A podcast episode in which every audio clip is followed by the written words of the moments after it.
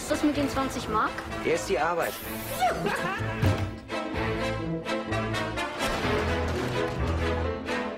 Ist das was auf der Wiese, das Korn auf dem Feld? Mama, du bist die beste Mutter auf der Welt. Alex, Und wir lieben dich alle. was ist denn das?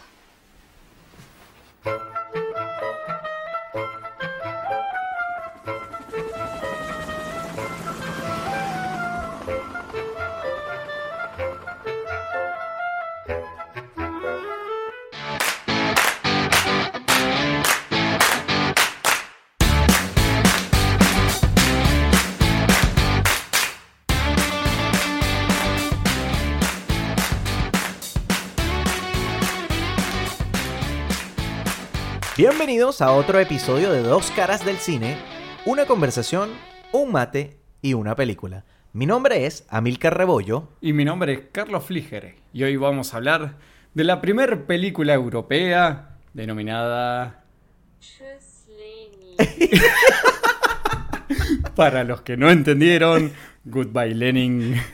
Adiós a Lenin en Hispanoamérica, por primera vez Goodbye Lenin en español y en inglés. De verdad, Sí, sí, se mantiene. significa igual. Sí, Ahora, sí, lo que sí. no sabemos es eso que pusiste Eh, al principio en alemán. Sí, bueno, eh, es lo que dice Google, ¿no? es lo que traduce Google. Antes de empezar a hablar de la película, vamos a recordarles a todos que nos sigan en las plataformas como YouTube, suscribirse al canal, Spotify, darle ahí seguir al podcast, Apple Podcast, Google Podcast, y también recordarles que estamos en Instagram como arroba dos caras del cine.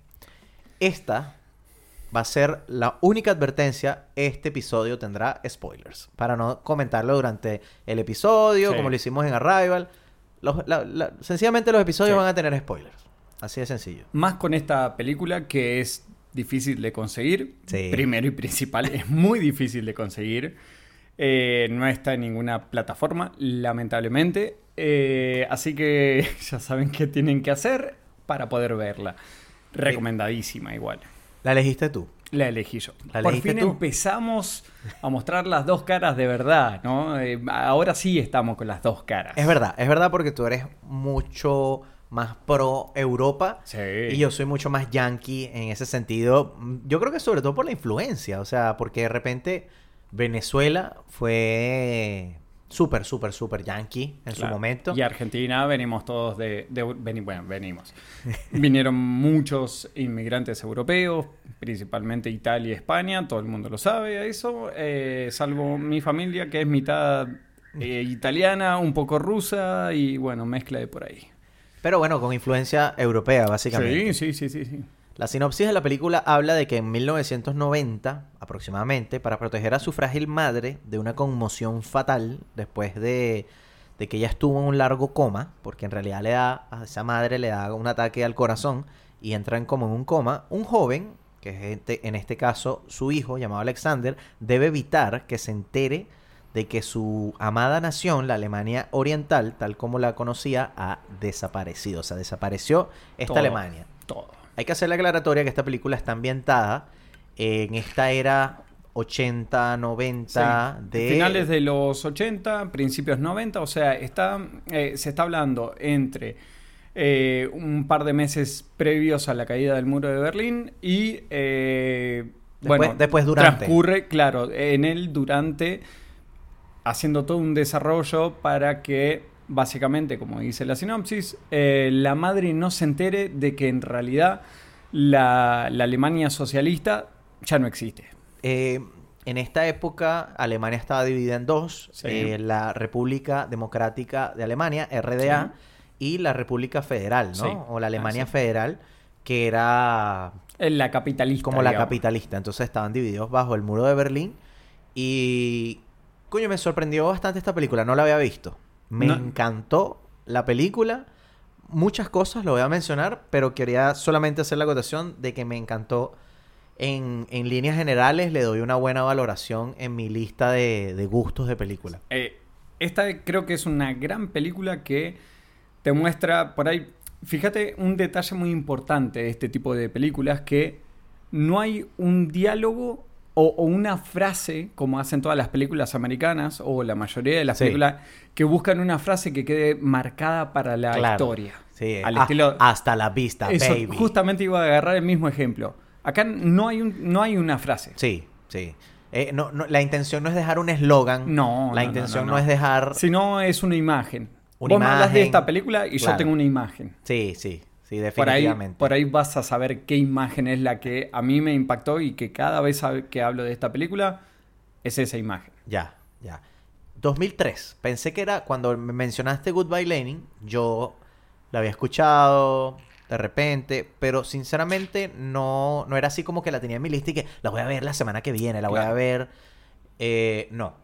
Y entonces, eh, bueno, se hace difícil conseguirla por el tema de que en las plataformas Sí. eh, a veces no le dan tantas oportunidad- oportunidades, sobre todo porque las plataformas son yankee. Sí, Entonces tienen más sí. acceso a contenidos que son americanos. Y a pesar de que me costó conseguirla, cuando la vi, yo dije, oye, 2003. Dije, me, m- pensé que era más vieja. Pens- no sé por qué su nombre me daba a que era más vieja. ¿Tú recuerdas haberla visto en el cine? ¿La alquilaste? ¿Cómo, Mira, cómo fue tu experiencia? Eh, la experiencia con esta película fue eh, que la íbamos a ir a ver con mi familia en cine. Eh, no recuerdo qué evento suscitó familiarmente hablando, que terminamos viéndola eh, en unas vacaciones, pues yo ya estaba estudiando en otra ciudad. eh, en unas vacaciones la vi con, con mi familia alquilada, ¿no? Eh, una reunión familiar de estas que siempre menciono Claro. que los cuatro juntos viendo, viendo la película. Qué, qué buena, em, digo yo, experiencia familiar para ver esta película, porque si bien la película tiene evidentes em, referencias sí, políticas, guiños, sociales, económicas, guiños, eh, mensajes que a veces son bastante claros, que después ahondaremos un poco más en ellos, al final la historia es algo familiar. Sí. Al final la historia en realidad es este chamo tratando de proteger, este muchacho tratando de proteger a su mamá de una noticia que la pudiera literalmente matar. Sí. Porque, bueno, haciendo un poquito, eh, entrando ya en, en materia, el- ellos cuando el- ellos son chicos, el papá supuestamente los abandona. Sí. Que Y- se va a la Alemania federal. Exacto, se escapa, ¿no? Sí. Pasa al otro lado del muro y resulta que ella, la mamá, queda como en shock, Sí. ¿no? Y queda un par de días sin hablar hasta que entra como en una institución. Sí, que ahí está unos dos meses, por lo que mencionan. Sí, Pues como- Eran ocho semanas Algo aproximadamente. así, exactamente. Y cuando retorna, sobre todo eh, como es narrada por el propio Sí, Alexander, que es sí. prácticamente el, el protagonista, eh, dice que regresó otra mamá. Que habla de la pérdida total del. Pri- Principalmente el deseo sexual y que se Claro. casa con la patria. Totalmente. Que- Entonces- que, lo enfoca, ¿no? Claro, eh, toda su energía empieza a ser la patria y que empieza a ver eh, las desigualdades que hay, eh, a, a pesar de que es una Alemania socialista, Claro. que busca la igualdad. No sé si igualdad como tal, ¿no? Pero ella busca esas pequeñas cosas que hacen que sea desigual Claro. es- esta Alemania, ¿no? Claro, esta, claro. esta Alemania socialista, De hecho, ¿no? creo que hay un momento en la película que hablan de que ella se vuelve como muy purista. Hasta Sí, demasiado lo nombran, ¿no? Sí, sí, sí. Y, y, eh, de hecho, en algunos momentos también indican que por ese motivo, por ser tan purista, es que la empiezan a retirar de algunos puestos o de algunos cargos porque como que se iba al extremo. Como que tienes que relajarte y, Sí, y sí, bajarle vivir dos. un poco, vivir un poco. Esta película es dirigida por Wolfgang Becker, quien hizo un par de películas que tienen nombres evidentemente en alemán. Alemanes. Y lo voy a joder. Eh, Kinderspiel en 1992. Jardincito. Y, claro. Y Schmetterlinge de 1988, que es como el portero del Manchester United, Peter Schmeichel. Entonces, Claro. eso, sí, tú que Sí, sabes bastante sí, sí, de sí, fútbol. alemán, no, alemán y fútbol son mis dos temas. Bueno, eh, par de películas interesantes. Las vi los trailers. No, debo, debo admitir que no las he visto. Es que si nos Pero costó dije, conseguir esta. Claro. Y Goodbye Lenin muy... O sea, no deja de ser europea, pero siento que tiene pinceladas americanas dentro de su historia. Siento que tiene pinceladas que tú dices, ah, aquí usan esta referencia. Sí, sí, sí, ah, sí, sí. aquí usan estas cosas. Esta película fue escrita por Bernd Lichtenberg y coautor el propio director, lo que Sí. significa que participó bastante en el proceso creativo de la película. Sí. Es protagonizada por Daniel Brühl, que es Alexander, el hijo de, de Mata, o Chris- Christian, Christine, algo así se llama la mamá, eh, que es Catherine Sass. Eh, la música es de Jan Tiersen, cinematografía Martin Kukula y es editado por Peter Adam. Eh, me sorprendió este dato. Presupuesto de 6,5 millones y una ganancia mundial estimada de casi 80. Espectacular. Una ganancia abismal. Fue maravillosa. Para una Alemania Eso. socialista. Fue la ganancia es espectacular. Es espectacular, o sea, gastar 6 millones, 6.5 millones aproximadamente de dólares. Lo que y, me da a y entender- 80 millones de dólares, o sea, Sí, perdón que te interrumpo, lo que me da a entender que se filmó en realidad en la Alemania federal. claro, claro. Eh, me sorprende es porque la película es 2003. sí. Estamos hablando de, no sé, ponerte en referencia, en el 2002 salieron unas de Matrix, en el 2003, la segunda y tercera de Matrix. Estamos hablando de unas películas eh, taquilleras, El Señor de los Anillos, estaba Sí. saliendo ese año. Fuertemente taquilleras, fuertemente yankees. Obviamente habrán ganado 300, 400 millones de dólares, pero ¿cuánto le invirtieron? Y esta es una película como que el underdog, que llaman los Sí. gringos, ¿no? El que está ahí, que, que nadie cree en él y tal, y resulta que gana unos 80 millones de dólares. Me parece que habla muy bien de la película a nivel de popularidad. Pero eh, pensándolo en, eh, en esta forma, en Venezuela, ¿tuvo publicidad esta, eh, esta película? Este tipo de películas no tenía publicidad así. No. Generalmente los pósters son que si, por ejemplo, si hablamos de actualidad, eh, 2021, no, viene la nueva película de Marvel. No, Claro, viene la nueva claro. película de Disney. Sí, no, van- viene la nueva van- Rápido y Furioso, ¿me entiendes? Y a eso ocurría antes, totalmente. Sí. La- las productoras grandes o distribuidoras grandes, Sí. llámese Universal, Warner, etcétera, etcétera, ellas se encargan de apoderarse de eso. Y este tipo de películas se estrenan en o cines Dos muy salas. específicos Claro, o en una artes. sala. Claro, Tipo cinearte, listo. y ya. Y, y una sala de la cadena grande que existe allá en. Venezuela. Entonces es como eh, muy difícil conseguirla. Hay gente que de repente las las em, las cazaba, por así decirlo, Sí. para tratar de conseguir este tipo de experiencia. Sí. Porque yo me imagino que haber visto estas películas en el cine debe haber sido bastante, bastante bueno. Sobre todo por el inicio, que es algo que me Sí, gusta mucho. fuerte. El inicio Cómo está fuerte, filmado. Totalmente. eh, los colores que tiene, medio oscuro. Pero en realidad no es, no es oscura. Sino que son colores típicos, tipo. Eh, como caricaturesco, si Sí, se quiere. sí. Porque cuando, desde el que inicia... Parece un film de los años 60. Exacto. Y, y- y que me gusta el tema, sobre todo, el, el inicio es, eh, para colocarte un poquito en contexto, eh, de la situación socialista de la división de las Alemanias. La eh, carrera estos rojos, espacial. estos rojos, El la rojo bien bien fuerte. fuerte, la carrera espacial. eh, me gustó. Y todo esto durante los créditos con los nombres de dirigido por, Sí. editado por, productores, etcétera, etcétera.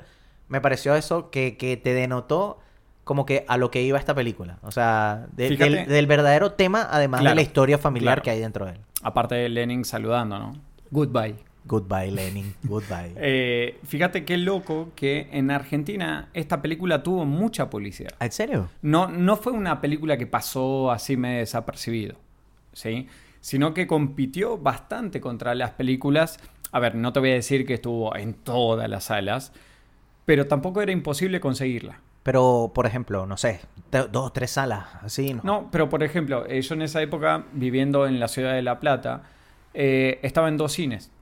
Pero te estoy hablando de dos cines de, de la cadena... De, Con más comercial. Claro, pero de La Plata, no, no son las super comerciales, Ya. sino es lo, co- que, lo que conseguís en la ciudad de La Plata. Ya no son cineartes, pero es como un intermedio. Claro, es un intermedio. Tenés por ahí un 98% de película mm, eh, taquillera y ese 2% es que es una sala por ahí, pero tenías en una misma ciudad a cuadras por ahí de diferencia entre un cine y el otro que no tienen nada que ver entre ellos. Tenías en total dos salas para poder verla. Es, es- Que es mucho. es bastante en referencia a que es una película súper indie, súper independiente. ¿Sabes que no me pareció tan independiente? Por ahí puede ser porque nosotros no conocemos tanto de Claro. esto, eh, pero el actor, el, el Daniel- Daniel Brühl. Sí, es súper conocido. Sí, loco. bueno, pero Vamos, a, estar- vamos a hablar Por en ahí para el contexto. 2003, Eso. eh, para nosotros era desconocido. Es un Ricardo Darín o el chino Darín, el hijo. así lo sacamos un poco y le damos respiro a, A- a Ricardo. Ricardo. Eh, lo agarramos al chino Darín que recién ahora está explotando. Claro, no, pero Daniel Brühl, eh, para quienes no lo conozcan, el, el- prácticamente el protagonista de esta película, em, él aparece, bueno, creo que uno de los papeles más importantes en Bastardo sin Gloria, Sí. que él es el como el general que está cortejando Sí. a, a Shoshana A Shoshana. Y, y que es el este sniper que hacen eh, Y que le va contando la cantidad de, de- de personas que fue asesinando. Claro, y, y que le hacen la película y bueno, todo esto. También él tiene una participación ahorita un poco más eh, comercial o taquillera, eh, sobre todo en el cine americano, porque él participó como, creo que es Simo, su personaje, que es- aparece en Civil War, en Los Vengadores Sí, Civil War, sí. y más recientemente en la, en la serie de Falcon and the Winter Soldier. Sí. Él es como el malo que los ayuda a, a conseguir, bueno, el objetivo de la serie. Daniel Brühl, yo creo que este fue el papel que le dio El no- salto. notoriedad. Sí, yo creo que este es el papel que le dio notoriedad. No es que yo sigo su carrera demasiado de cerca, pero a mí me gustó mucho su papel en Rush, que es cuando él hace de Nicky Lauda. Muy buena porque la hace, eh, bueno, curiosamente que también está en Marvel, la hace con Thor, con, con este Hemsworth. Chris Hemsworth, Sí. que hace de, se me olvidó el nombre del, del piloto eh, británico, ahorita se me fue el nombre. Em, sí. X. Sí. Eh, el tema El- es el que- competidor. El competidor, sí, el piloto. el tema es que me sorprendió la película. Creo que tiene... O sea, quiero irme como primero a las aristas, que es esos mensajes que plantea críticas tanto al socialismo como al, Al capi- capitalismo. sí. De unas maneras muy eh, fuertes Sí. pero también de unas maneras muy para no juzgar, creo yo. De repente tú ves ese tipo de películas más yankee y son directamente para decir capitalismo es bueno, Sí, socialismo otro- es malo. sí, ¿Me entiendes? sí, sí, sí, sí. Entonces, por ejemplo, Es como que te- es verdad, es un contraste que las dos cosas tienen sus pros y las dos cosas tienen sus contras. Exacto. Por lo menos te pongo un ejemplo que se me viene ahorita a, a la mente. Em, la parte de socialismo, por ejemplo, que el supermercado estaba vacío y no había variedad. Ese tipo de cosas, ¿no? Y mm, es como que ellos conocen el, por lo menos lo que hablan durante todo el episodio, del Los episodio, durante todos los pepinillos, ¿no? De una marca en específico que ella quería. Sí. Y le hacen como mención al revés a que, ah, llegó el capitalismo después de que cae el muro de Berlín y todo la- el tema. Eh, hay 200 millones de cosas en el supermercado Claro. y son distintas y son de otros sitios y qué sé yo. No, ahora tenemos pepinillos de Holanda. Claro. Como dice en una parte. Y tenemos variedad y colores. Claro. Eh, Ahora, el pro, el contra, en este caso del capitalismo, por lo menos hay una frase que me gustó y bueno, quizás me estoy adelantando, pero es, es la línea que dice como que la hermana dejó los estudios por tener que ir a trabajar. Y en este caso trabaja en una cadena de hamburguesa, que es. Burger King. sí. Entonces es como El el golpe tema, fuerte. el tema del capitalismo en este caso de tengo que dejar de estudiar para trabajar Sí. porque si no no puedo sobrevivir, ¿no? Es una gran película como para poder hacer un análisis. Pues, hay películas americanas que también puedes hacer un análisis posterior, duro, Sí. crítico. Pero creo que estas peli- este tipo de películas te, te llevan a eso. Que termina la película y te miras con la persona al lado y es... Che, ¿qué te pareció tal parte? ¿Qué, qué pensás vos sobre esto? Esto es una película, creo que, que es buena como para generar un debate. Sí. En este caso, por la cuestión política, podrías discutir también por las decisiones que toma cada uno, que toma la madre, que toma la, perdón, la hermana de, de Alexander, las mismas decisiones que toma Alexander. Claro. Eh, entonces, es una película como para discutir y discutir profundo. De hecho, voy a, voy a hacer un pequeño paréntesis y voy a continuar con esa idea porque algo que no hemos mencionado en la película, eh, Alexander hace como un... O sea, la mamá, cuando ella regresa del- de, de haber estado en shock porque el papá los Sí. deja, ella regresa más socialista que nunca, más casada con el partido que Sí. nunca, y ella empieza a ser una persona relativamente importante debido a Dentro su... del partido. Claro. Y resulta que eh, el niño, Alexander, que ya no es tan niño, es como un adolescente un poco más rebelde, porque no termina de ser un adulto. Veintitantos. Claro, él em, va a una marcha en contra, en este caso, de, eh, del socialismo. socialismo, que, del que se partido. tiene que ¿no? empezar a abrir en realidad. Totalmente. Entonces, viene la mamá, lo ve que se lo están llevando preso por estar eh, protestando en contra, y ahí es donde ella le da como su ataque Sí. y entra en coma. Entra en coma durante ocho meses, y luego de que, eh, o sea, durante esos ocho meses que estuvo en coma, se cae el muro de Berlín, suceden los cambios de socialismo Sí. a capitalismo en cuestiones de segundo, que eso es algo que también vamos a ahondar más adelante. Pero una de las cosas que ocurre es que cuando la mamá despierta del coma, ya la Alemania no es la misma que cuando ella estaba en coma. Entonces es una muy eh, divertida manera, creo yo, porque al final la película yo no la veo como un drama, la veo como mucho más comédica. Sí. A pesar de que no es una comedia americana de risas, de caídas, de Es- es golpes, sutil. es súper, pero para mí es una película comédica eh, donde denota que eh, él lo que más quiere en su vida es a su mamá Sí. y en este caso ese amor de madre hace que él empiece a hacer locuras. En este caso, él tiene que condicionar todo para que la mamá no lleve otro golpe, porque Sí. puede ser fulminante, otro eh, ataque al corazón. Y eh, él empieza a, de cierto modo, como a engañarla o a hacer un plan en conjunto con, o obligando en este caso a la hermana y además a otras personas, para que ella no crea o no sepa que cayó el muro de Berlín y que el capitalismo se llevó toda esa Todo. Alemania que ella conocía antes de entrar en Sí. coma. Entonces, me encanta porque esa premisa de la película eh, la maneja muy bien y me parece es una idea muy original. Sí. Es muy, muy original. Creo que después varias películas americanas se han basado en, eh, en esta idea. Claro. O han hecho modificaciones, obviamente, pues no te van a hablar de, soci- de socialismo en Estados Unidos, pero eh, sí creo que han tomado ideas de esta película. Claro. Eh, y eso creo que también le da esa riqueza. Sí. ¿No? Porque convengamos que el cine americano, ¿qué te puede hacer? En, en realidad lo que hacen es tomar, hacer una remake de la película. Claro. Pasa con muchísimas películas, ya sea europeas, asiáticas, las que no han caído tanto en el, en, eh, en el sistema Claro. de cine yankee. Lo que termina pasando es una adaptación. Y que las adaptaciones sabemos cómo terminan. Sí, no, definitivamente Una son mierda. muy, muy, pocas Sí. adaptaciones dan, eh, eh, o sea, se pueden hablar de, re- de respetablemente de ellas, ¿me entiendes? O sea, que hayan marcado un Sí. hito de repente en el cine. Yo la verdad, una, tendré dos. Claro. Tengo que hacer mucha fuerza para pensar Claro. eh, en una película buena que se haya hecho una remake. Pero fíjate, ahí, ya saliéndonos un poquito de la película y entrando un poco en esta discusión, es el mismo sistema. Estados Unidos, capitalista por en su sangre, en su ADN, en su Sí. constitución, en todo. La película tiene que ser rentable.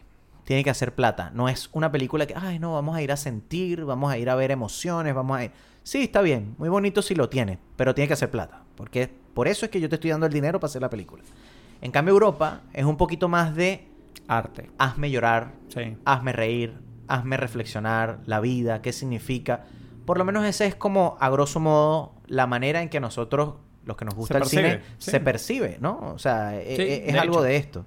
Yo quería decir, eh, regresando ya después de la sinopsis de este tema del coma, la mamá y todo el tema, de que a mí me parece que la visión de la película me pareció algo muy original, el tema de Alexander al principio está en contra del partido, Sí.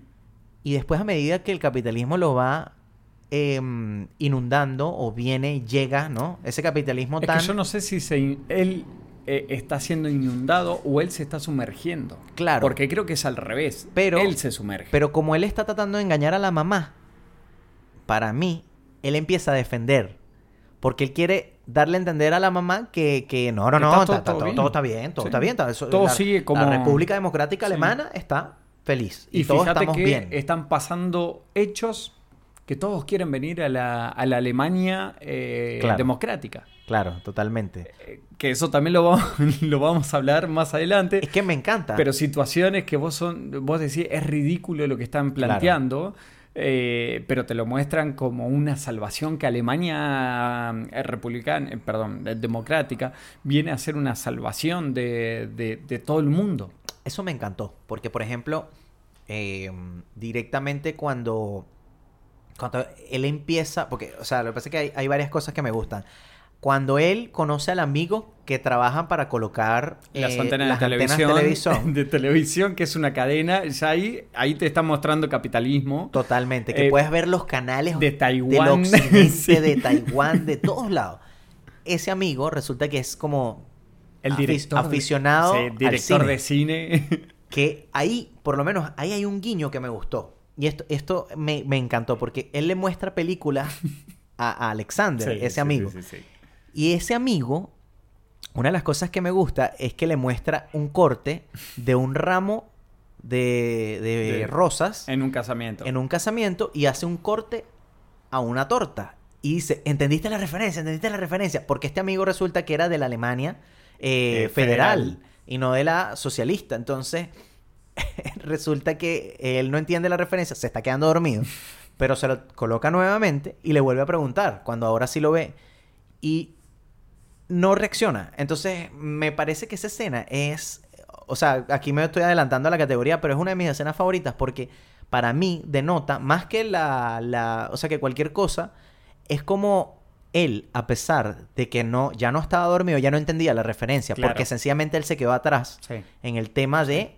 Entonces me parece una crítica. O sea, él se quedó atrás y no entiende la referencia a la Sí. película, que sí entiende este pana porque tenía acceso Sí. a ese tipo de información, en este caso a 2001 Odisea al Espacio.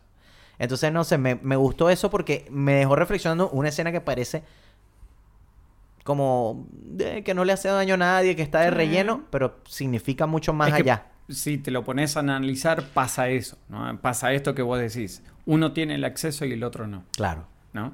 Fíjate, eh, de esa misma escena, fíjate que eh, su amigo, Dennis, el, Dennis. el- el- sería el muchacho de la Alemania federal, Claro. eh, interpretado por eh, Florian Lucas, o Luca, yo lo tengo con ese, así que debe ser Lucas.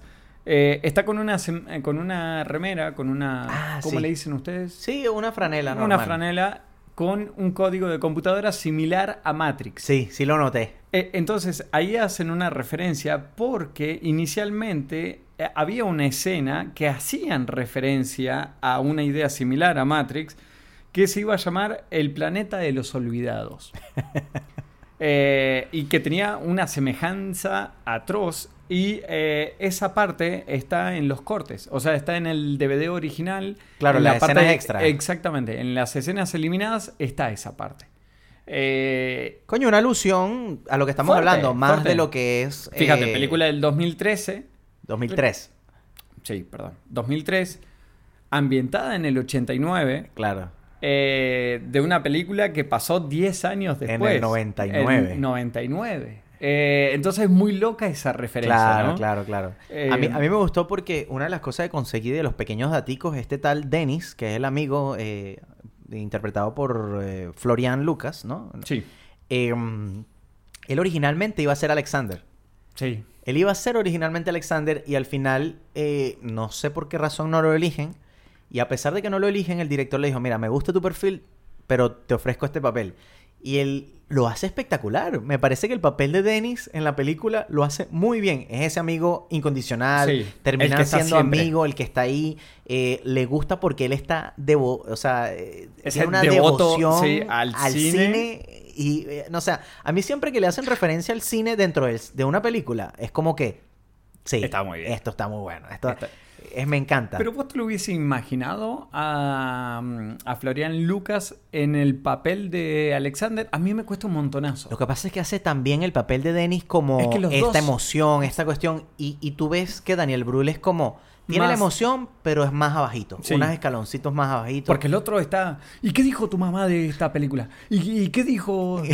Y está reemocionado todo el Claro. tiempo hasta arriba, como. eh, contame más, contame más. ¿Qué, Claro. qué pasó? Pero mira este corte. Es, es- es bueno, es bueno. No, no me lo imagino, no me lo imagino.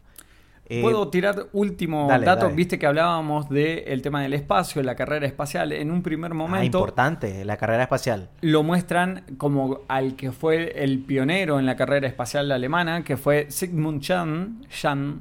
Jan. Mi alemán está muy flojo. Sí, Eh, sí. Estoy practicando Es poco. difícil, es difícil. Eh, él da el permiso para que utilicen su nombre en la película, Claro. pero él no actúa. En la película. Eh, Es chistoso porque este tipo existe en la vida real, muchas de las cosas que ocurren Sí. en la vida real y sin embargo la película no dice basada en la vida real porque No, es como una historia claro, eh, dentro de eh, algo que ocurre. ficción, claro. Es una ficción dentro de, lo, de la realidad, ¿no? Claro. Entonces, tuvieron que eh, contratar a, a otro actor eh, para que interpretara el papel de Sigmund eh, y terminan contratando a un suizo.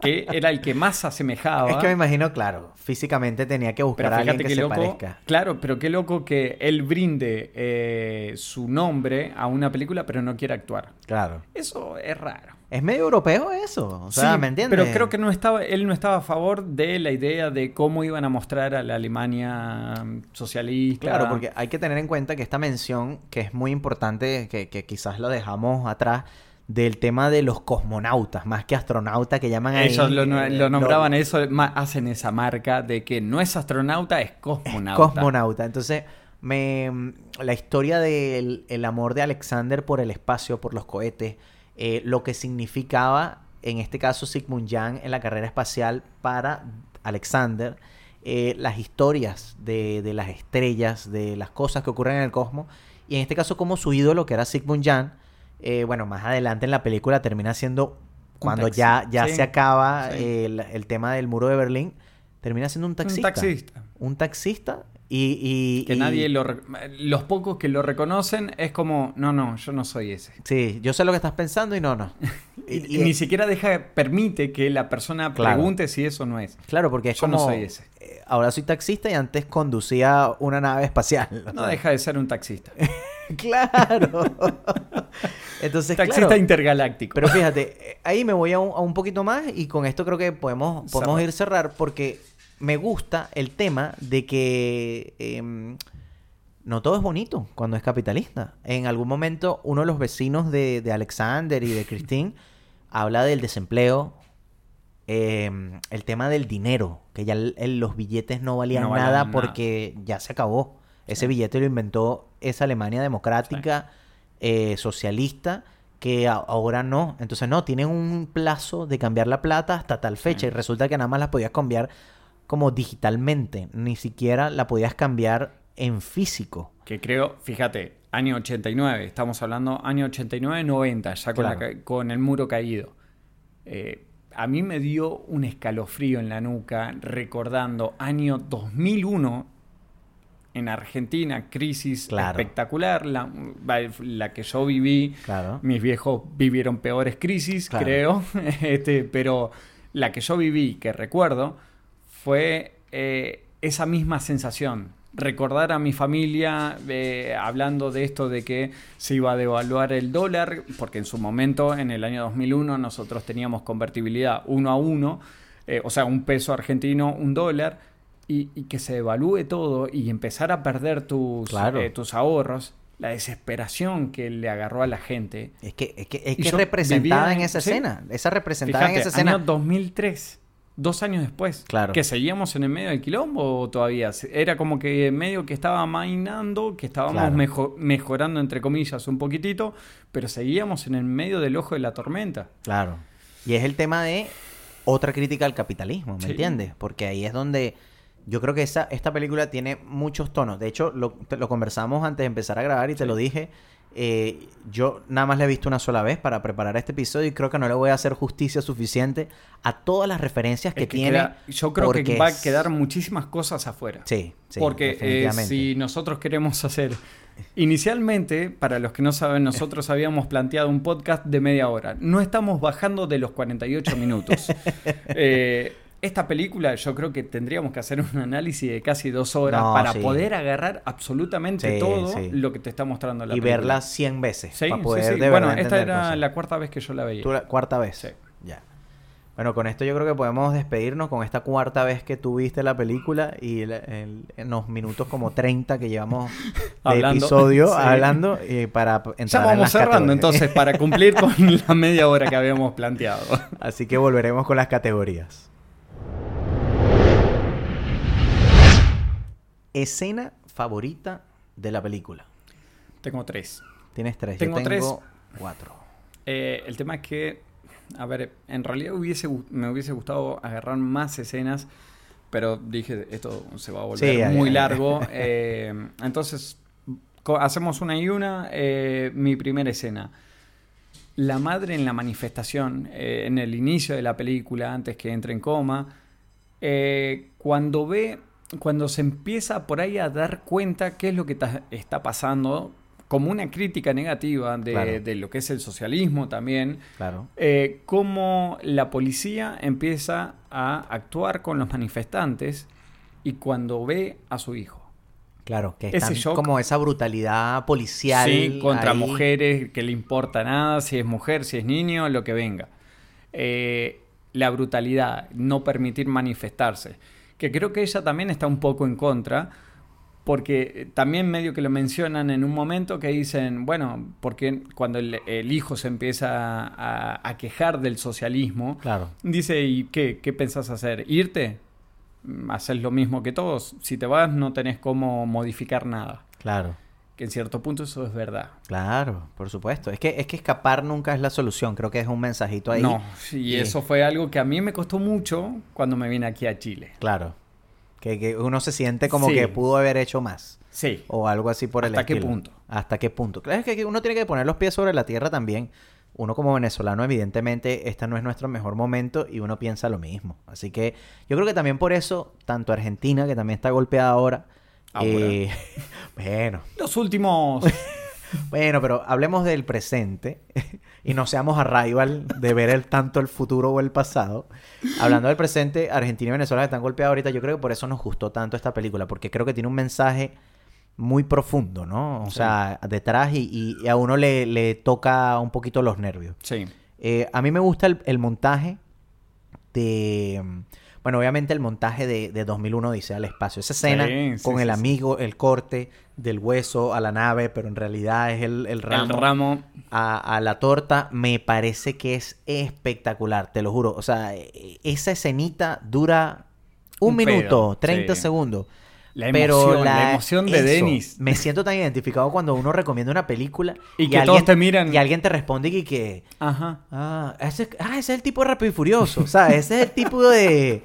Y tú y que... Sí, sí, sí, el de Rápido. Es el de Rápido y Furioso, pero mira el resto. No, no, no te centres. Ve la película. Sí. Ah, sí, sí, es que yo me acuerdo que lo vi a él en Jason Bourne. Y digo, marico, no, él tiene más cosas. Pero en, en tan poco Pero es tiempo. ese amor. Sí. eh, esa energía que le pone. Claro. Creo, creo que esa, esa parte se gana la energía del pibe. Sí, sí. Eh, un- espectacular. Un breve, pero para no hacer ese intro de la película de los créditos. Me gustó muchísimo. Sí. O sea, me encanta el tema de cómo presentaron los créditos y metiéndote directamente en lo que es, estamos en socialismo, desde que comienza. Sí. Esto es socialismo, esto es lo que hay, esta es la Alemania eh, democrática, la RDA, La igualdad. la igualdad, eh, o sea, estamos aquí. Esta es la realidad, esto es lo que hay. Y, y es la música, es el... eh, porque son como fotos. Y, y como evidentemente la película, a pesar de ser 2003, tiene una imagen muy poco HD, que de repente puede causarle a la gente eh, ruido, porque es- tiene, tiene muchas cosas muy cool. Tiene muchos recursos. De repente, por ejemplo, cuando van a un sitio, lo ponen como rápido. Sí. Eh, de repente, en el inicio, la mamá cuando hace la transición a que ahora pertenece Sí. al partido, son con videos grabados como Sí, por videocámaras. Sí, ni siquiera VHS, sí, Super 8. Betamax. Entonces, esos recursos me gustan y esos los usan casi todos al, al inicio, apenas al Sí, inicio de la película. Y eso me, Eh, me gustó. Pero eso es muy. vo- Volvemos al tema, ¿no? Muy Sí. cine europeo. Sí, sí, sí, total. Eh, el tema de los colores, acá vos no crees que haya colores súper vivos. Vas al tema de la emoción. claro. ¿sí? Y a, y a lo que evoca, ¿no? Ese color eh, en la escena. Sí. Por ejemplo, en este caso, el rojo desde el principio diciendo, aquí estamos. Sí. Esta es nuestra realidad ahorita. Segunda escena. Me la acabas de cagar. Porque eh, justamente Denis, en su primer día laboral, mostrándole el video. También lo que tiene interesante esa escena es eh, cómo le quiere demostrar a, a- a Alex eh, su fanatismo por el cine. Y- que su idea en realidad no es colocar antena de televisión, Claro. sino ser un director reconocido. Claro. Eh, Y ahí estamos. es que es muy buena esa escena. Sí, Me gusta sí, sí, como cinéfilo que uno es, yo creo que a uno le, le- toca estamos- la fibra. Sí, es que creo que acá, fíjate, estamos coincidiendo mucho más eh, en ciertas eh, escenas o Claro. diálogos que en el resto de las películas americanas, se podría Claro, decir. claro. Em, la escena de la mamá saliendo del cuarto. Creo que es un clímax de la película, el momento donde ella supuestamente se va a enterar de todo. eh, y me parece que, que, que denota demasiado lo que, lo que es la película. Él intenta, de cierto modo, engañar a la mamá durante todo y hasta dónde va la mentira para que ella no se entere, para que no le dé un infarto. Pero también es demostrar el amor que tiene por ella de que te quiero con vida, te quiero aquí, te quiero... Te quiero conmigo. es, es- es- es hermoso. O sea, esa parte, Sí. pero esa escena eh, que comienza, por lo menos cuando ella está, o sea, porque hacen un guiño al principio cuando ella está de cumpleaños y todo va perfecto, que le paga un poco de gente, los niños cantan, Sí, sí, sí, este sí. viene, el otro está eh, borracho y lo trae porque era un profesor, Un profesor que- que de una escuela que ya no existe, eh, los vecinos, eh, toda esta cuestión.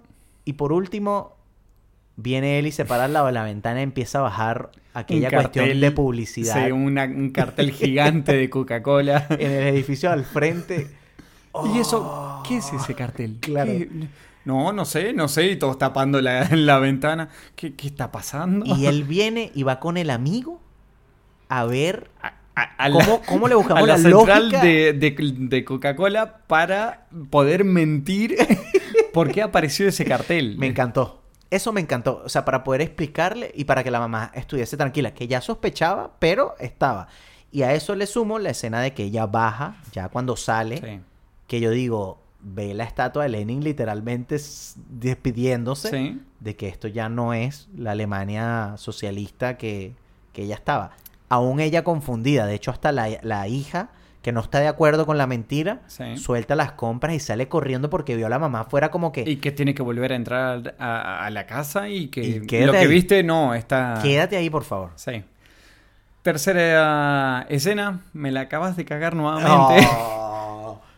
Es que la emoción, eh, porque verdaderamente te agarra una cosa cuando vos ves a la madre frente a la estatua, que la estatua empieza a girar y quedan frente a frente los dos. Sí, sí, sí, sí.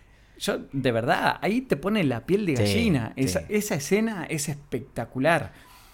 Eh, es que no sé cómo, cómo describirla. Eh, es Es una que te mezcla. llena, te llena de, de- de ese ataque capitalista, chao, socialista, Sí, que sí, tú sí, dices... Es la va- mezcla de emoción. La va a matar. A la mamá la va a matar esta, esta noticia. Sí, sí. Eh, pero ahí también juegan muchísimo los colores, porque vos ves unos colores medios eh, pasteles por el lado de la madre, pero colores súper intensos cuando eh, pasa la estatua frente a, a, a ella, ¿no? A ella y frente a, a Alex y a la hermana. Claro, claro, claro. Eh, A mí me gusta mucho porque... Es un contraste fuerte. Eso, eso. Yo creo que la película juega mucho con los contrastes porque cuando la veo, primero que, o sea, tengo que admitir, me voy quizás al inicio y me voy muy atrás, pero es como que no sabía de qué iba la película. No sabía de qué iba la película y dije, no voy a ver trailer, no voy a ver nada, porque como últimamente los trailers están mostrando todo, Sí. entonces dije, voy a entregarme a esto y ya. Sí. ¿Y qué fue lo que pasó? Me encanta el tema de que me sorprende ese contraste. Cuando comienza tan fuerte la película con los rojos y ahora se va después al tema de la estatua, que viene un helicóptero y todo el tema, te quedas como que... Pero wow. fíjate que el contraste en realidad es que vos ahí estás teniendo colores, no sé si son pasteles, en realidad es como un tono muy grisáceo Sí, a toda la como película. sin vida. Sí, sí. Como sin vida. que como- también eso es un poco crítico a que Sí, sí. eh, vos tenés vida o colores con el capitalismo. Claro. Porque también te hacen ese enfoque. Es que están- Publicidad y publicidad. eso es lo que te iba a decir. Están parados y de repente pasa un camión De Coca-Cola. Coca-Cola atrás y, o sea, es para, no lo veías hace 20 minutos en la película. Sí, Entonces sí. es como, ok, eh, eh, esto ya es distinto, se entiende que el capitalismo está entrando. De hecho, sencillamente cuando Pero Lara... entra y entra fuerte. No es que entra un poquitito, Bueno, entra eh, fuerte. Eso no lo mencionamos, pero la mamá está... Ay, le di un golpe al Sí. micrófono. Eh, la mamá está ocho meses en coma. Ocho meses. Y en esos ocho meses Pasa se todo. cae el muro de Berlín y todo el tema, Sí. digamos, político. Previo van cambiando un par de ministros. Claro. Ministro, bueno, ya el presidente empieza a perder poder. Claro.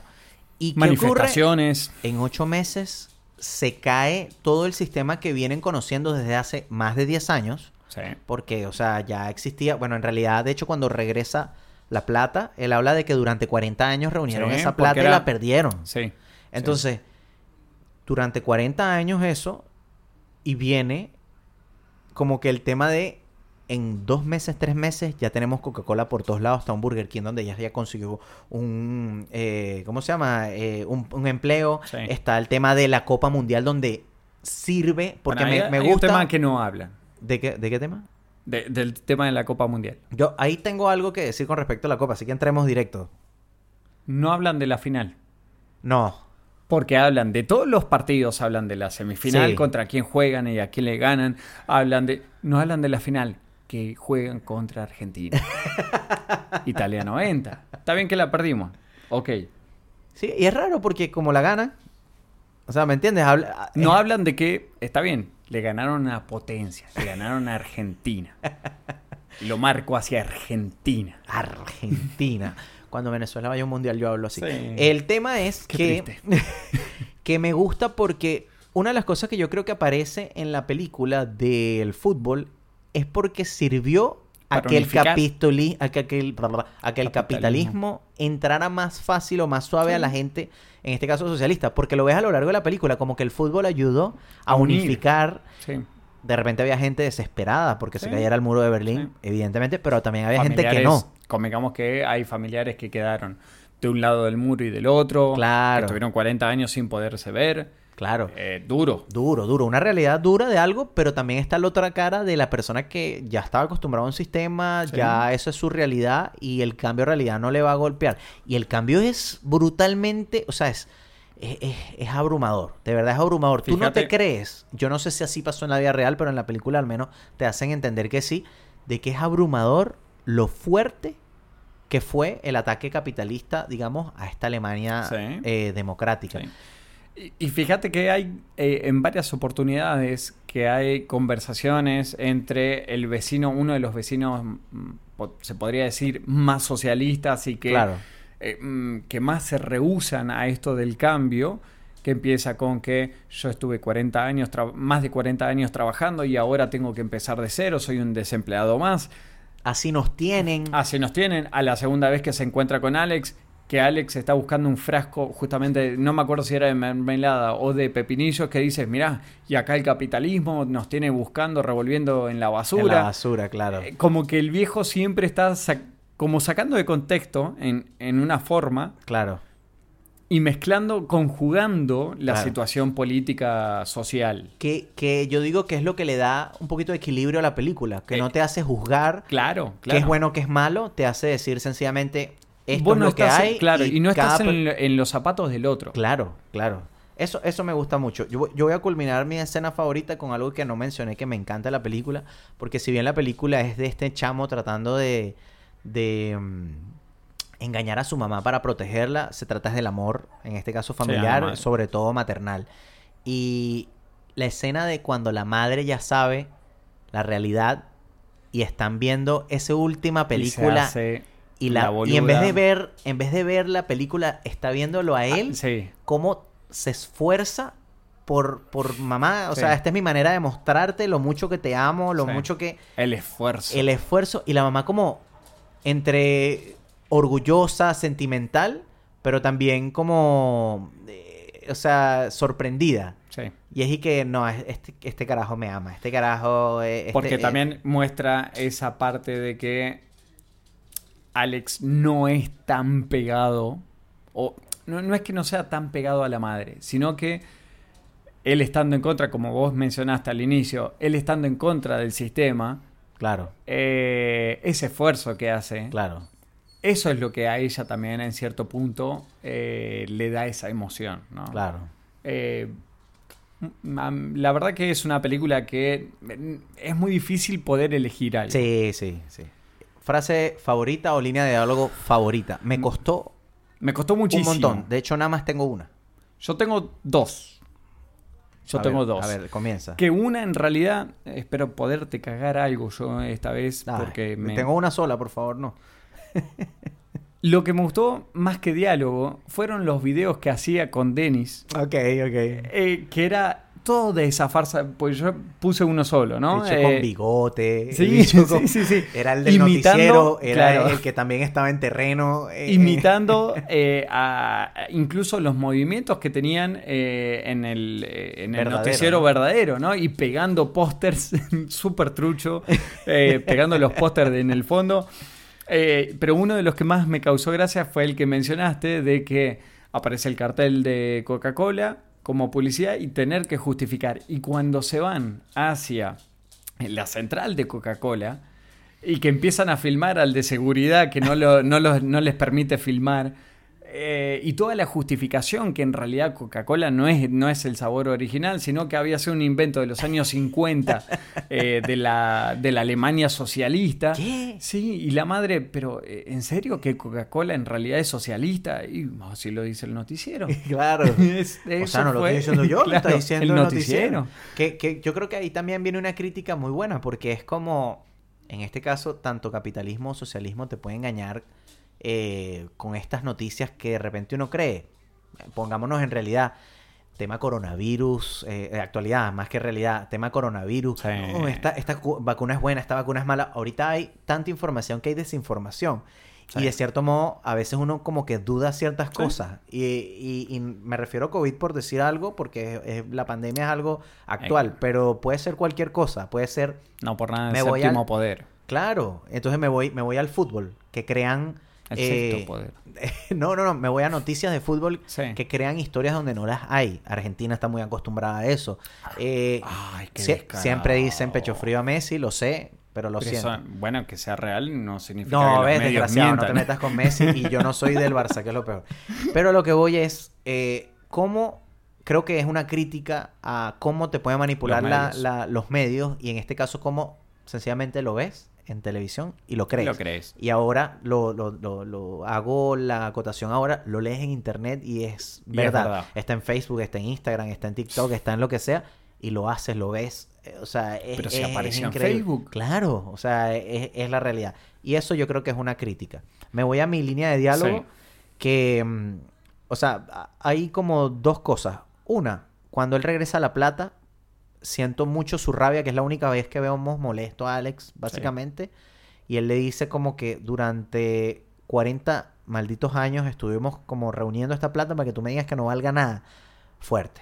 Fuerte porque habla en este caso de él, que lo que necesitaba era la plata para de repente su- subsistir, darles tranquilidad o seguir con la farsa. Da lo mismo porque la plata era de ellos y de repente no vale nada. Sí. Y además él no se trabajó esa plata, sino cómo vas y le das la cara a tu mamá diciéndole que no tenemos esa plata. Totalmente. Eso por ese lado. Y la otra que, que me, do- me dolió bastante verlo o escucharlo fue lo de la hermana. Dejó de trabajar, eh, dejó de estudiar para ir a trabajar. Esa frase, yo dije, wow. O sea, es una realidad. es una realidad. Hasta el sol de hoy, estamos hablando de 2021. Es que existe. nosotros eh, lo naturalizamos, pero eh, cuando lo ves es como un baldazo de agua fría. Claro. Que vos decís, mierda, yo estoy en el mismo lugar. Claro. Entonces, eso, eso me pareció una línea de diálogo muy, muy. mm, eh, o sea, tiene mucha intención Sí. de dejar ese mensaje ahí adentro para que reflexionemos. Segunda línea y última. Eh, en mi cuenta, acá voy más a lo sentimental, se podría decir. Cuando se van a la casa de campo, que se va toda la familia, Alex con su novia, eh, Ariane, eh, que es la hermana, que se va con su novio marido, y la llevan a la madre porque, bueno, hay una situación muy cómica que Alex empieza, cuando tienen que justificar que eh, está viendo autos importados, importados entre comillas, ¿no? Claro. Autos de la, de la Alemania federal que no antes no se veían. eh, eh, justifican de que hay un montón de alemanes de, de la Alemania capitalista que están sufriendo eh, y están buscando refugio en la, Alemania, en la Alemania socialista. Y la madre se acuerda, recuerda en esa amnesia que tiene, que tienen una casa de campo. Vamos a ponerla en condiciones, bueno, y la llevan para poner en condiciones para que los, refugia- los refugiados, entre comillas, eh, puedan, puedan vivir ahí, ¿no? Y ahí te muestra también eh, la parte buena, por ahí, que si hay gente que lo necesita, claro, Claro. si hay gente que lo necesita, tienen mi lugar. Ahí lo tenemos. Pero la- lo que a mí me chocó mucho cuando le cuenta la realidad del padre. Claro. Que en realidad el padre no escapa de la Alemania. En realidad sí, la intención era escapar de la Alemania socialista. Pero no es que los abandona. El padre se iba a ir primero y se tenían que juntar con la madre. Y la madre nunca se animó a, a Sí, irse. se asustó. Básicamente asustó. dice que se arrepintió Sí. como que el peor error de su vida, ¿no? Y ella empieza a esconder todas las cartas y les dice a sus hijos cómo empieza a esconder las cartas para que ellos no se enteren. Claro. Entonces queda como que el malo de la película fue el padre. Claro, para los ojos de ellos. Para los ojos de los chicos, 10, 15 años. o, o más, No, no, porque los deja cuando están pequeños y 10 años después aparece. 10 porque- años después eran, bueno, no, no me acuerdo, pero es un tiempo significativo. Claro, claro. Eh, eso fue muy fuerte ¿eh? Sí. Eh, en, en el momento que vos venís en un momento bastante alto y de una trompada te bajan. Sí. sí. Eh, Muy europeo eso, Sí, ese estilo en película. ¿Quién se robó la película? yo indudablemente tengo una sola seleccionada y creo que es la ambientación.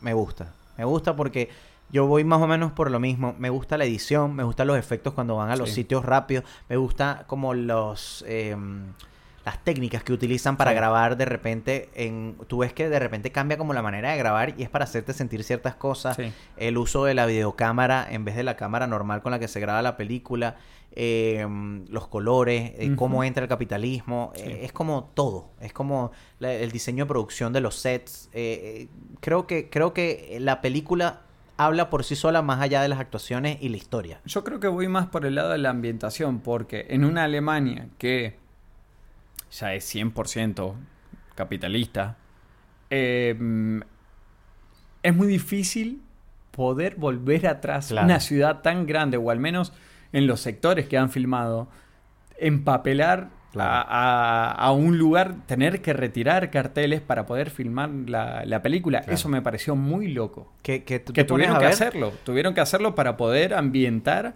a lo que era eh, al menos esa ciudad. No recuerdo en qué ciudad. No, eh, pues, No- hablan no de Berlín, común, pero sí. no, no es Berlín en realidad. pero digo Yo que fui tantas veces ahora. Esta- estas cosas que tú dices, wow, 6,5 millones de dólares en el, en el tema de, de presupuesto. Y- 5 y lo millones se deben haber ido en sacar carteles, nada Claro, más. claro. Eh, lo que pasa es que, bueno, entró bastante plata de Coca-Cola que sale en esta Sí, película. sí. Ahí, me pudieron amortizar algo. Casting plan B. Pucha. Estuvo duro también acá. ¿Sí? ¿Sí? A ver, A- a ver. a- es que para mí todos hacen un papel espectacular. Y tuve que buscar con fuerza. Eh, primero, porque no conozco muchos actores alemanes. Eso ya es una dificultad Yo extra. iba a comenzar por ahí. Yo no tengo ninguno porque como siento que tengo que buscar europeos, soy muy... Es que no, no sé si tenés que buscar europeos. Pero es que Al de menos que repente- sepan alemán. Claro, sí, porque si que- no se nota mucho la. Claro, pero de eh, repente y que no, yo el papá colocaría a Matthew McConaughey. ¿Sabes? Y que no. Metía a Woody Sí, bueno, Harrelson bueno, de- bueno. del vecino. Pero No. tranquilamente podrías meter, no sé, un Edgar Ramírez eh, y no te va a pegar con alemán. Coño, pero a de Ramírez yo creo que haría brillar esa película. Sí, yo creo que Lo verían mejor. más mujeres por los comentarios que he recibido, que fueron muchos golpes, muchos golpes. Edgar Ramírez ganó. No lo hablábamos, pero Edgar Ramírez Sí, ganó. bueno, en realidad me, me abandonó mi público, Claro. que son cuatro, mi familia. Mi Me abandonó. Mi papá votó por Edgar Te iba a Ramírez. decir, mi papá votó. Lo votó, lo votó. Me dejaron solo. De hecho, quiero hacer un mea culpa y esto lo hago público. Yo voté por, eh, por Ricardo Darín porque veía que venía muy mal y tuve que votar. Manipulaste las, las polls. las ¿Quién no lo hace? ¿Quién no lo hace? Es verdad, estamos hablando de socialismo y Sí. capitalismo. ¿Quién, ¿Quién no, lo hace? Es verdad. es verdad. Y tuve que votar porque cuando yo voté, eh, Ricardo Darín tenía un 16%. Imagínate, terminó en 27, gracias a mi voto. Pues si no se hubiese mantenido en 16. Edgar Ramírez está divino, lo hace bien y lo hará siempre bien. Casting plan B. Daniel Brühl. ¿A quién cambiarías? Eh, pondría O sea, ¿a quién colocarías, mejor dicho? un Barrett Oliver. Me dirás, ¿quién cuerno? Sí, por eso yo no tenía ninguno. ¿Sabes quién es? El niñito Bastian de la historia sin fin. Ah, coño. Que son más o menos de la misma época. Mira, no, sí está bien, está bien. Me y la película es alemana. No, tú- La historia sin fin. La buscaste. Y hice mi trabajito. Hiciste tu trabajito. No, yo vaqué. Yo vaqué. Cosas quisquillosas de las películas. No, ah, no, ¿tienes más? ¿Tienes más? Perdón, perdón, perdón, perdón. te digo, me costó, pero encontré. A ver, a ver. Eh, Ariane, que es María Simón, la, Sí.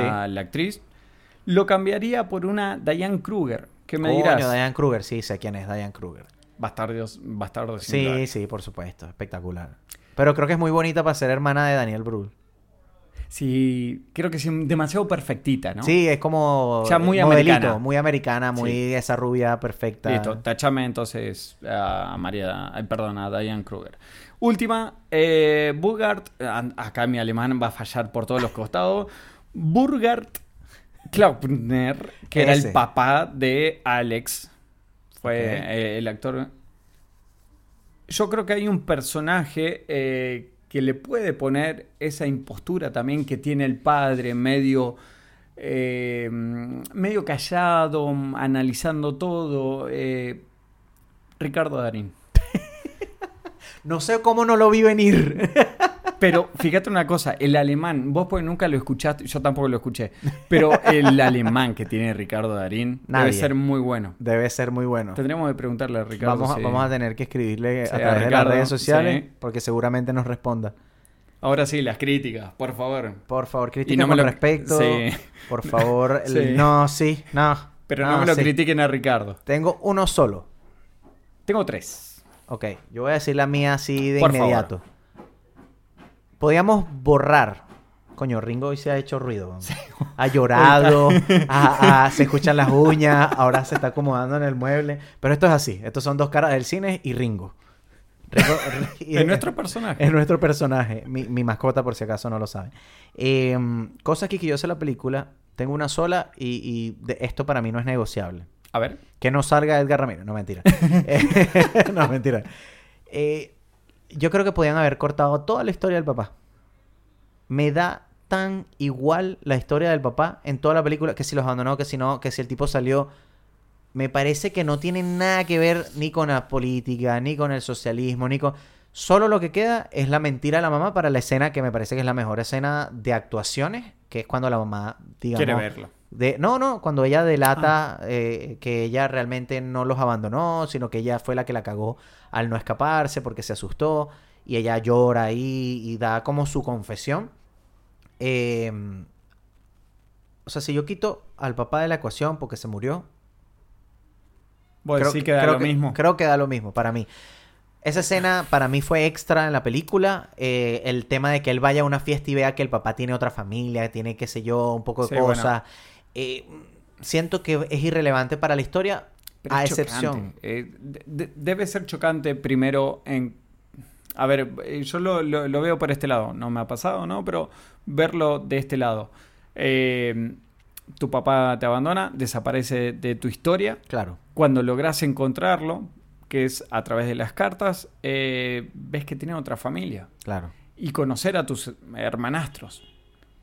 O sea, entiendo la incomodidad, pero yo lo veo más como para agarrar empatía, en este caso, Yo más sí. con, con Alexander y que la mamá eh, no es perfecta. Es que ponerte Que por ahí tiene- eh, ponerte más en, ¿me entiendes? en el papel de, de Alex, esa empatía que vos mencionás con Claro. Alex. Entonces- que él también intenta entender qué carajo está pasando. Claro, entonces la película dura dos horas, que me parece un poco larga, porque de repente Sí. podría llegar a ser pesado. Si tú acortas esas escenas del papá, Pero, chao, te chao, me parece que es mejor. A ver, eh, eh, esto que mencionás de las dos horas, ¿te pareció pesada? ¿Te pareció en algún momento... Nunca la quise ni parar, ni, ni... No, no, porque no tenía ni esa sensación de, ah, ya va, voy a ir a buscar algo de comer o voy a... Sí. Porque me fastidié, porque... De X. Irishman, No, por ejemplo. No, no, no, Irishman no- tampoco nunca me aburrió. Pero, eh, sí me pareció un poquito larga en el sentido de... eh, insisto, la, toda la línea de, de historia Sí. del tema del papá para mí es relevante. Creo que se explica demasiado bien la- la- el tema político y el tema de el amor, en este caso maternal, que, que está demasiado bien explicado y reflejado a lo largo de todo el film. Te dejo con tus tres críticas. La mía.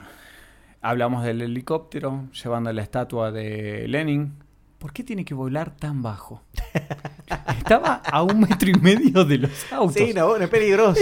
Sí, me- Es eso me verdad. pareció, digo, y que wow, se hubiese llevado a la mamá y ahí queda y ya, Aparte, ni siquiera se asustó. Fíjate, respeta mucho que va por la, por la calle. Claro, ni siquiera. porque es lo más seguro. Sí. Eso es uno. Segundo, en el inicio, el camión, eh, o sea, en plena manifestación, la, la madre que intenta cruzar un camión de, de los militares Sí. se le frena. Señora, ¿qué hace? No creo que un militar se te vaya a frenar para que, por favor, cruce por la esquina y espere el semáforo. Ahí no está el rayado, ¿sabes? y que, marico, están matando gente en la esquina de allá Pero por favor- con brutalidad Claro. policial, pero sigue el rayado, por favor. Sí, sí, sí. Y la última, vos lo mencionaste como algo positivo y yo lo vi como en un momento, ahora en este cuarto, esta cuarta vez que la veo, que vos decís, hay unos efectos muy bonitos del tema de la cámara rápida. En un momento se me hizo, en cierto punto, un abuso. Ok, Porque en muchas te escenas... lo puedo entender, te lo puedo entender. eh, está este tema de eh, que vos lo ves a Alex andando en la motito a los santos Sí, pedos sí, y sí. todo en cámara rápida. sí. Me pareció un poco abuso de, esa, de ese recurso. Ya, te la compro. Y con esto...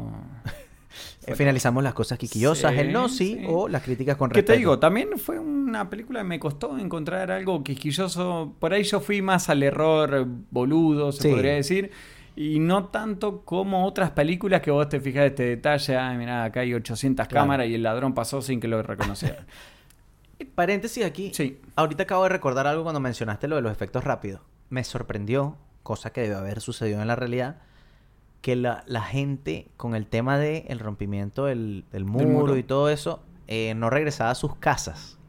Y ellos se escapan a casas que son, llamémoslas fancy, espectaculares, Sí, sí, sí, sí. para pasar un fin de semana. Por ejemplo, en este caso ellos pasaron la noche, Lara, la novia de, de Alex, que bueno, fue la enfermera de la mamá, y, y Alex, eso me, me causó mucha impresión y nunca lo había visto de ese modo, como que, eh, no, unos amigos me dijeron que esta familia tiene rato, entonces abren la puerta, ese poco cartas.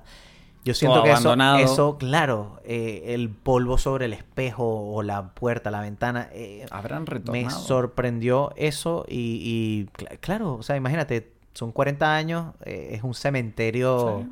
o unas ruinas muy modernas, ¿no? Sí, Y, y es sí. algo que pasa, por lo menos en Venezuela está pasando ahorita. Preguntas sin respuesta. Yo tengo poquitas. A ver, yo, yo tengo una sola. A ver.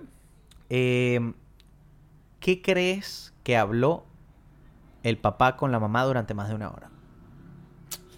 ¿Qué crees tú que habló? Mira, tú sabes que yo me casé, ¿no? Entonces, este, bueno, tengo dos Te traigo las chamitos. galletas que Mira hizo mi esposa. Claro, mi esposa, coño, no está muy contenta de que yo esté aquí, pero te mandó No sabe, esta no cuestión. no aquí. sabe que estoy aquí. Este, bueno, sí. Eh, resulta que Alemania ganó el mundial. o sea, como que, ¿qué habrán hablado?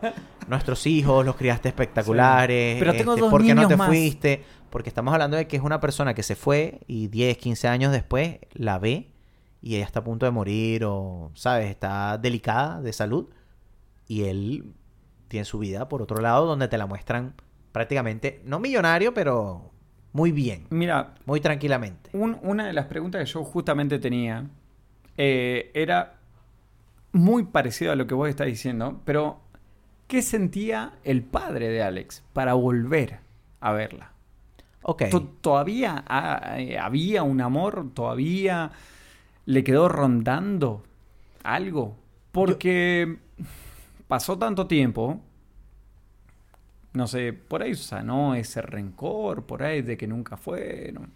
Que debe ser O incómodo. por ahí eh, sí. el Uno- golpe bajo que le dio a Alex diciéndole, eh, mira, está en las últimas, eh, creo que, bueno, mamá tiene el deseo de, que, de verte por última vez, ¿será por eso? Alex bastante frío en esa escena. Súper Totalmente. frío. o Eh, sea, Fue en las emociones, le dejó en la puerta y le dijo, mira, se está muriendo, te quiere ver, Yo vine a esto. sí, Nada y vos más. tenés que mentir. Ah, claro. Sí, porque para colmo eso. Y, y el padre le- diciéndole, ¿y qué le digo? Algo se te va a ocurrir. Claro. A mí me importa, me vale madre. No, y, y- y me parece que, que Alex, durante toda la película, él es como con los sentimientos como que se oculta un poco. Y por eso digo que la forma de mostrarlo era con esos pequeños videos, esa obsesión por, los, por hasta por la ropa que usaba la gente, que dejaba la verdadera ropa en la entrada de la casa para poder ver a la mamá con la ropa vieja, para que no vean que, que si Tommy Hilfiger, Sí, sino que vean que es ropa como recha.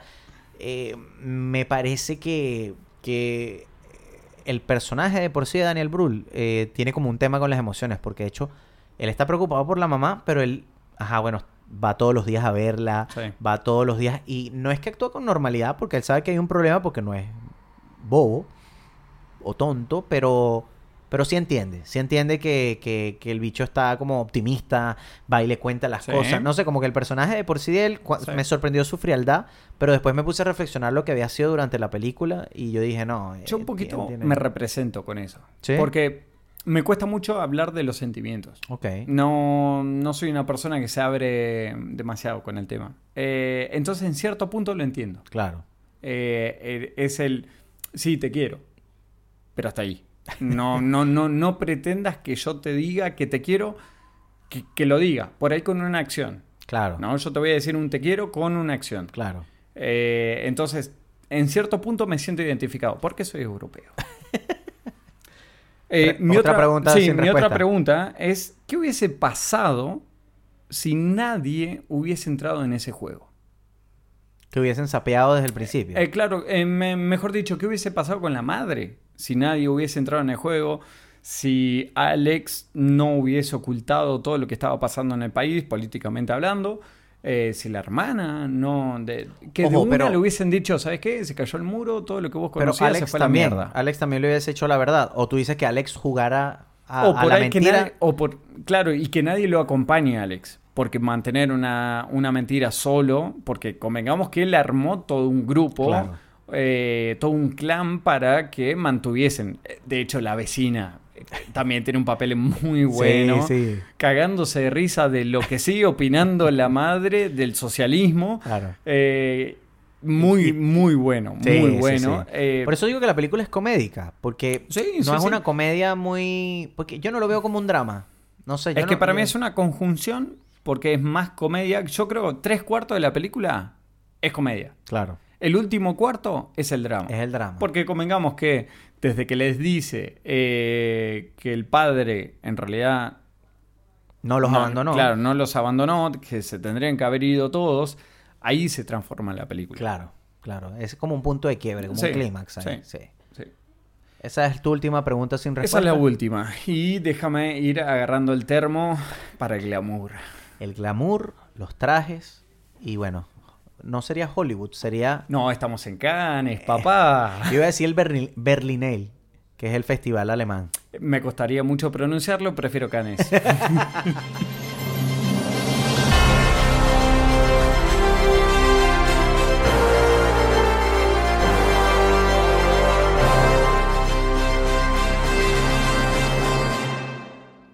Ya ustedes saben que la alfombra roja está servida. Así que bienvenidos a otra edición de los premios de Dos Caras del Cine, donde nosotros nos vamos a, a deleitar un poquito con esta presentación más europea. Sí, sí, sí. Se siente que las estrellas son como más con los pies en la tierra, Sí. no están tan pendientes de las redes sociales, están disfrutando. Así, tanto así los pies en la tierra que estoy de ojotas. Mira, ojotas O en español. Las chanclas. sí, No, eh, no chancletas, cómo- le decimos. chancleta, chancleta. Estoy con este eh, Armani. ¿eh? ¿Te Bueno. gu- no sé si te gusta. No me gusta mucho. Yo no me traje- importa porque Lo que pasa es que hay un botón ahí que se te está saliendo, En pero la bueno. panza. Bueno, pero eh, son cosas mías. Pues yo por lo menos sí me traje mi ropa socialista toda rota en honor a la película. Tengo aquí un par de, de- de jeans rotos, pero no son de los de estilo, sino son de los que, bueno. que lo usaste 43 años sin lavar. y Los cuando, y cu- 43. Y, cuando los lavé, se rompieron en la entrepierna. Aunque ya los se, se ponían Pero me gusta, me gusta. Bueno, bienvenidos a esta edición. Mi nombre es Amilcar Rebollo Y- de Dos Caras del Cine, perdón. Sí, yo te interrumpí, te pisé mal. Eh, con la OJ te pisé. Eh, mi nombre es Carlos Fliger. Por favor, Carlos, haz entrega del prestigioso mate de oro. Mate de oro europeo. Europeo, O sea, sí, el primer este, europeo. El primer mate europeo. ¿eh? Eh, va para. Redoblantes, por favor. Muy bien. al cumpleaños más embolante que podría llegar a ver en la historia, donde dos borregos están cantando una canción patética, porque me resultó mala, mala, mala. Y un grupo de, de están aplaudiendo al ritmo de la canción. Es eh, el mi Bravo, premio. bravo, bravo. Creo que yo me. O sea, yo nada más buscaría morir después de ese cumpleaños, ¿sabes? Que me causa gracia porque los niños están cantando y, y ella era como maestra de. Sí. Y ella dice: cállense, cállense, cállense. Le hace como un cierre y ellos siguen cantando y que. No, ya, listo, muy bonito, Va. muy bonito, muy bonito. Ya Y- todos estaban aburridos. Y haciendo el, el, el callback sería, no sé cómo sería, el retorno al chiste de los niños cantando. Otros niños se enteran por los otros Sí, amigos que le pagaban les 20. pagaban por ir a cantar las canciones de mierda socialista. Entonces dije, no, yo vine a cantar. ¿Dónde están mis 20 francos? No sé cómo me acuerdo Sí. la moneda. No, Franco es- sería Francia. Sí, eh, no me acuerdo cómo se llama la moneda. Mis 20 monedas alemanas. Premio Arepa de Oro entregado por el valiosísimo Amilcar Rebollo. Mi premio Arepa de Oro en esta edición europea no podría ir a otra persona, sino al mejor conductor de taxi No. y cohete de la historia. El caballero maneja cohetes y taxis. Eh, eso tiene carnet, carnet internacional. Bravo, bravo, bravo. Por favor, gracias a Sigmund Yang por haber prestado Sí. su personaje para esta película. Yo Sí, creo que con esto nos vamos a despedir. Y, y bueno, hoy no recibimos Hoy nos mensajes. recibimos mensajes. Es que sabés lo que sale, el costo que tiene un mensaje es de texto. Europa no juega con mensajes. No. Europa llama directamente. Sí, Así sí, que sí, muchísimas sí, gracias por estar ahí conectados con otro episodio súper corto de Dos Caras del Cine. Cumplimos la media hora en tres etapas. Pero yo creo que había que hacerlo. A mí me gusta mucho eh, intentar películas europeas y, y, de hecho invito a la gente que nos haga recomendaciones de películas europeas. Así que si llegaste hasta acá, recuerda seguirnos en eh, Dos Caras del Cine en Instagram, pero también en YouTube como suscribirte en el canal y a seguirnos en, En todas las plataformas de streaming. Mi nombre es y fue Amilcar Rebollo. y mi nombre fue y es Carlos Fliger. Muchas gracias.